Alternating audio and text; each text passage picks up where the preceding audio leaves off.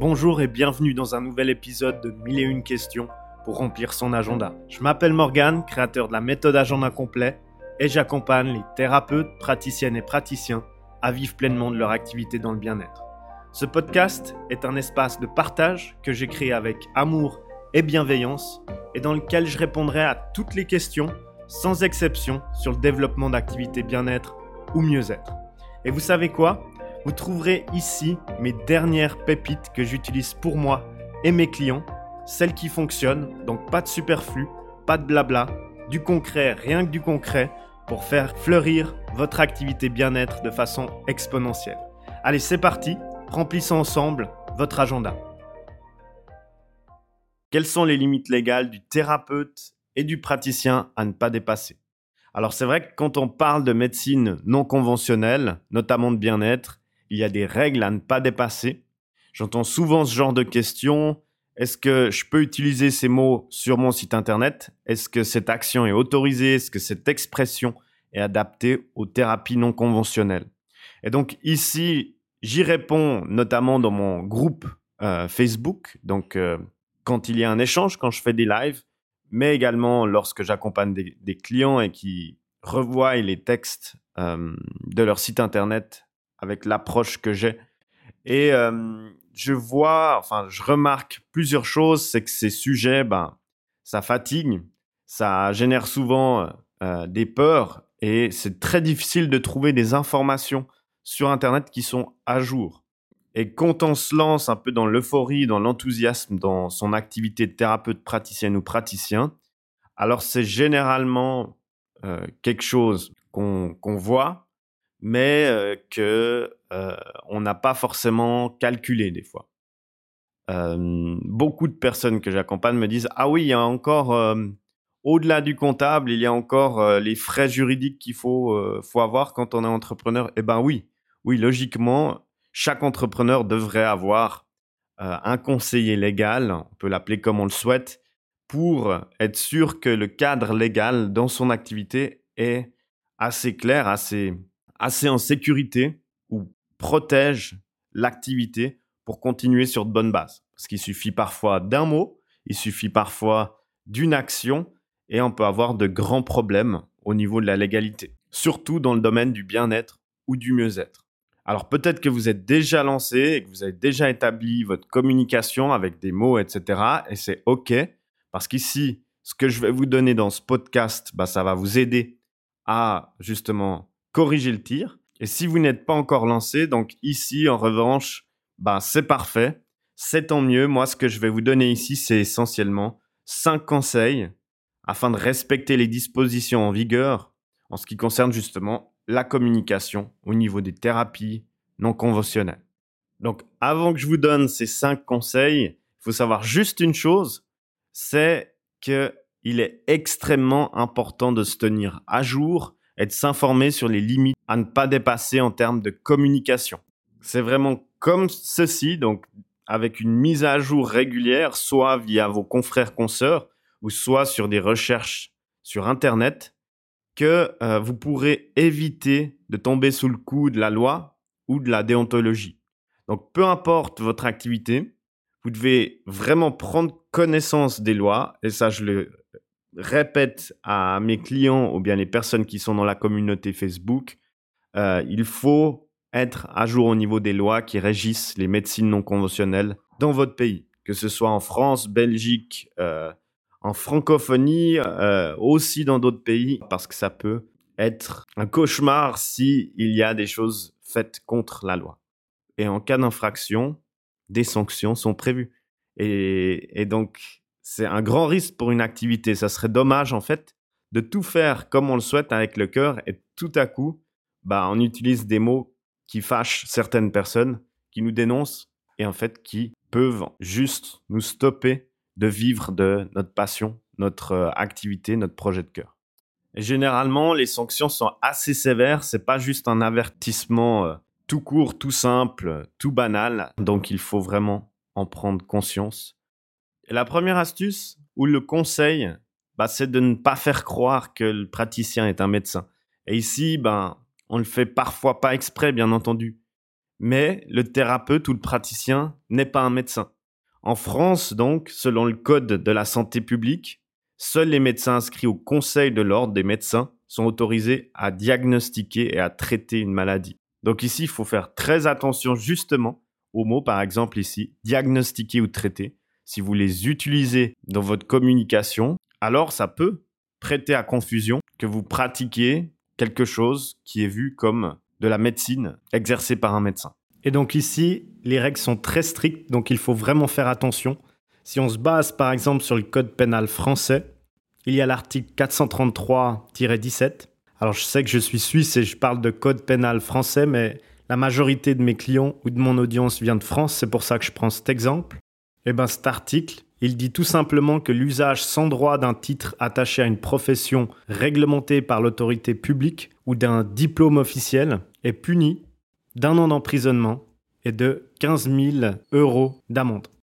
Donc, comment on fait attention? Bah, Quand on est thérapeute praticienne ou praticien d'une médecine non conventionnelle, il faut juste prendre certaines précautions. Donc, toujours rappeler à vos clients que vous exercez une thérapie non conventionnelle donc ça, c'est très important. Ne jamais laisser sous-entendre que vous allez guérir ou traiter une maladie. Justement, le mot guérir et traiter, c'est des mots à proscrire. Ensuite, toujours faire une précision sur les formations que vous avez suivies, les écoles et les diplômes obtenus. Et également ici, si ces derniers sont officiellement reconnus ou non. Concernant l'appellation ou votre titre ou le métier, alors ici, il faudrait préférer le terme praticien plutôt que thérapeute si vous n'avez pas encore de diplôme requis. Et justement, revoir votre communication en profondeur. Il faut faire attention à l'utilisation abusive de certains termes. Donc, par exemple, patient, maladie, guérison, traitement. Donc, vraiment euh, parler plutôt de d'exercice, de méthode, de technique, d'approche, et pas forcément en utilisant des mots réservés à l'univers médical. Et donc ici, si vous ne détenez pas un titre officiellement reconnu, diplôme d'État, agrément officiel, certification professionnelle, alors vous ne devriez pas revendiquer le titre de votre pratique. Et ça, c'est très important. Donc, je m'explique. Vous ne pouvez pas prétendre d'être spécialiste en shiatsu ou, ou un réflexologue si vous ne détenez pas un titre officiel pouvant le prouver. Et on a vu des, formations en ligne qui donnait justement des diplômes, des certificats de réflexologue, de spécialiste shiatsu. La plupart de ces formations, malheureusement, ne sont pas reconnues par l'État, officiellement reconnues par un organisme, et donc on ne peut pas se proclamer réflexologue ou spécialiste en shiatsu dans ces cas-là. Donc bien faire attention à tout ce que je viens de dire, donc ne pas faire croire que le praticien est un médecin. Le conseil numéro 2, et c'est l'erreur que je vois le plus souvent, c'est en fait les personnes qui ne font pas signer de contrat à ses patients, consultants ou clients. Et donc, le conseil, il est très simple, c'est de faire signer quelque chose. Mais alors là, je comprends, et on me le dit souvent, oui, mais Morgane, euh, je préfère l'aspect de, confiance, ma relation euh, de confiance, et euh, c'est tout à fait ok, j'ai pas besoin de quelque chose écrit, on se fait confiance et tout. Le seul problème, c'est que s'il arrive un petit couac à un moment donné, ou qu'il y ait une plainte ou autre, et qu'on n'a pas de texte euh, légal signé par la personne qu'on a accompagnée, surtout dans ce domaine, bien-être, mieux-être, alors ça peut vite être un cauchemar. Et ici, tout simplement, la meilleure façon de se protéger face à la loi, c'est juste un contrat de prestation. Donc, ce qu'on appelle généralement un contrat client. Et dans ce cas, si vous avez essentiellement des transactions en ligne, donc au niveau du paiement, c'est tout simplement aussi les conditions générales de vente qui peuvent être lues juste avant de faire un transfert monétaire. Et c'est aussi simple que ça, mais c'est très très important. Il faut que la personne lise ça avant de payer une prestation, un accompagnement ou autre, ou d'établir justement un contrat. Donc on ne rédige généralement pas un contrat client ou un contrat de prestation du jour au lendemain en s'improvisant euh, juriste ou expert légal.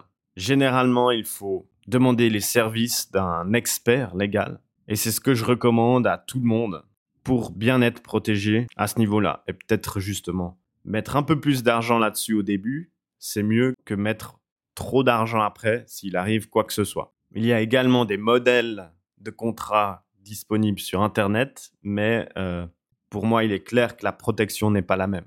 Donc ici, ce qu'il faut s'assurer, c'est qu'il y ait vraiment des clauses spécifiques assez précises pour une protection optimale en cas de pépin. La troisième chose que je vois énormément et qui a une pensée par rapport à ça, et que je souhaite réellement donner un conseil là-dessus, c'est de ne pas commercialiser des produits de santé ou autres produits thérapeutiques non autorisés.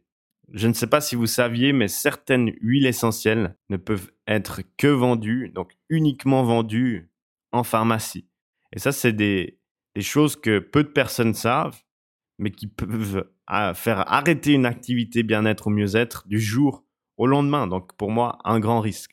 Donc ici, avant de vendre ou de faire de la publicité concernant certains produits que vous pourriez avoir, alors euh, assurez-vous que vous avez bel et bien l'autorisation de faire ça. Donc ici, je peux citer des codes légaux éventuellement, malgré que c'est assez ennuyant, mais il s'agit essentiellement du Code de la santé publique pour les conditions de commercialisation de produits. Donc si vous voulez regarder, c'est l'article L5 122-1 et les suivants, ou bien l'article L4 211-1.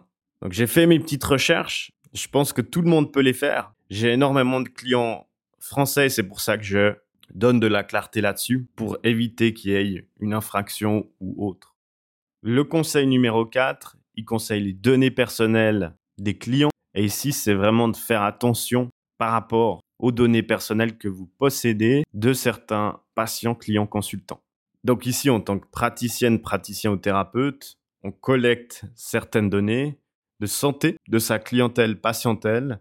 Et donc ces données sont généralement très sensibles. On ne peut pas forcément les stocker sur certains serveurs ou bien même à des endroits qui pourraient être assez sensibles au niveau de la sécurité.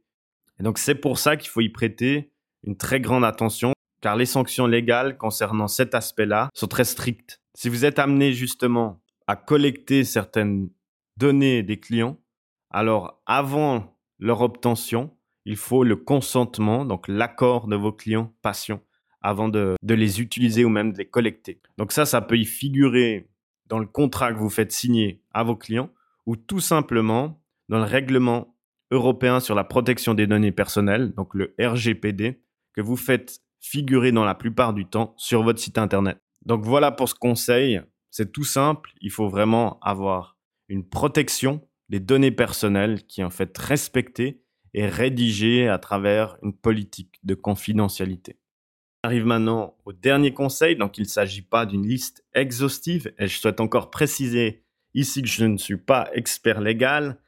Euh, c'est vraiment juste des conseils que je retire de ma pratique, de mon expérience en accompagnant des centaines de thérapeutes, praticiennes et praticiens chaque année à développer leur activité. Et donc, dernier conseil numéro 5, le plus important à mes yeux et que je vois fréquemment, c'est de ne pas tomber dans des pratiques déloyales ou trompeuses. Et c'est triste d'en parler, mais il arrive que dans certains cas, des praticiens posent des actes allant à l'encontre des dispositions prises par le Code de la consommation et ce, même sans le savoir. Ou bien même que certaines de ces pratiques peuvent être vues ou présumées comme trompeuses. Et ce qui revient justement souvent, c'est la présentation de certains produits ou prestations comme des moyens de guérison des maladies ou de dysfonctionnement ou de malformation. Donc ici, comme je l'ai dit au début, le praticien n'a pas le droit ni de faire un diagnostic, ni de proposer un traitement dans le but de guérir une maladie. Et c'est pourquoi dans votre communication, vous devez vraiment vous assurer d'être une totale transparence envers vos clients. Et ici, bien entendu, il en va de votre côté intègre en tant que thérapeute, praticienne et praticien. Donc sur votre site internet, votre blog, vos réseaux sociaux par exemple, indiquez clairement votre savoir-faire, les compétences dont vous disposez, les formations que vous avez et les diplômes que vous avez reçus. Le plus d'informations, le plus de transparence, le plus de protection. Finalement, si je devais conclure ce podcast. Alors le plus important, c'est de connaître ou reconnaître ses propres limites au niveau légal. Donc comme je le dis souvent, on ne sait pas ce qu'on ne sait pas. Donc juste en étant curieux ou curieuse, on peut déjà commencer à reconnaître le cadre légal qui peut parfois faire peur, mais qui est important en tant qu'entrepreneur. Il s'agit d'un risque important et donc il faut en avoir connaissance. Donc ce qu'on peut en tirer, c'est que presque toutes les médecines parallèles ont le même but en fin de compte, c'est d'apporter du bien-être, mieux-être à ceux qui en ont besoin. Donc si vous respectez les limites légales du thérapeute dans la pratique de vos soins non conventionnels, non seulement vous vous protégerez vis-à-vis -vis de la loi, mais en plus vous renforcez aussi la confiance de vos clients, car ça amène un certain aspect de professionnalisme de crédibilité, de structure, de, cadre qui, qui met vraiment à l'aise vos clients, vos patients ou vos consultants. C'était Morgan, créateur de la méthode Agenda Complet.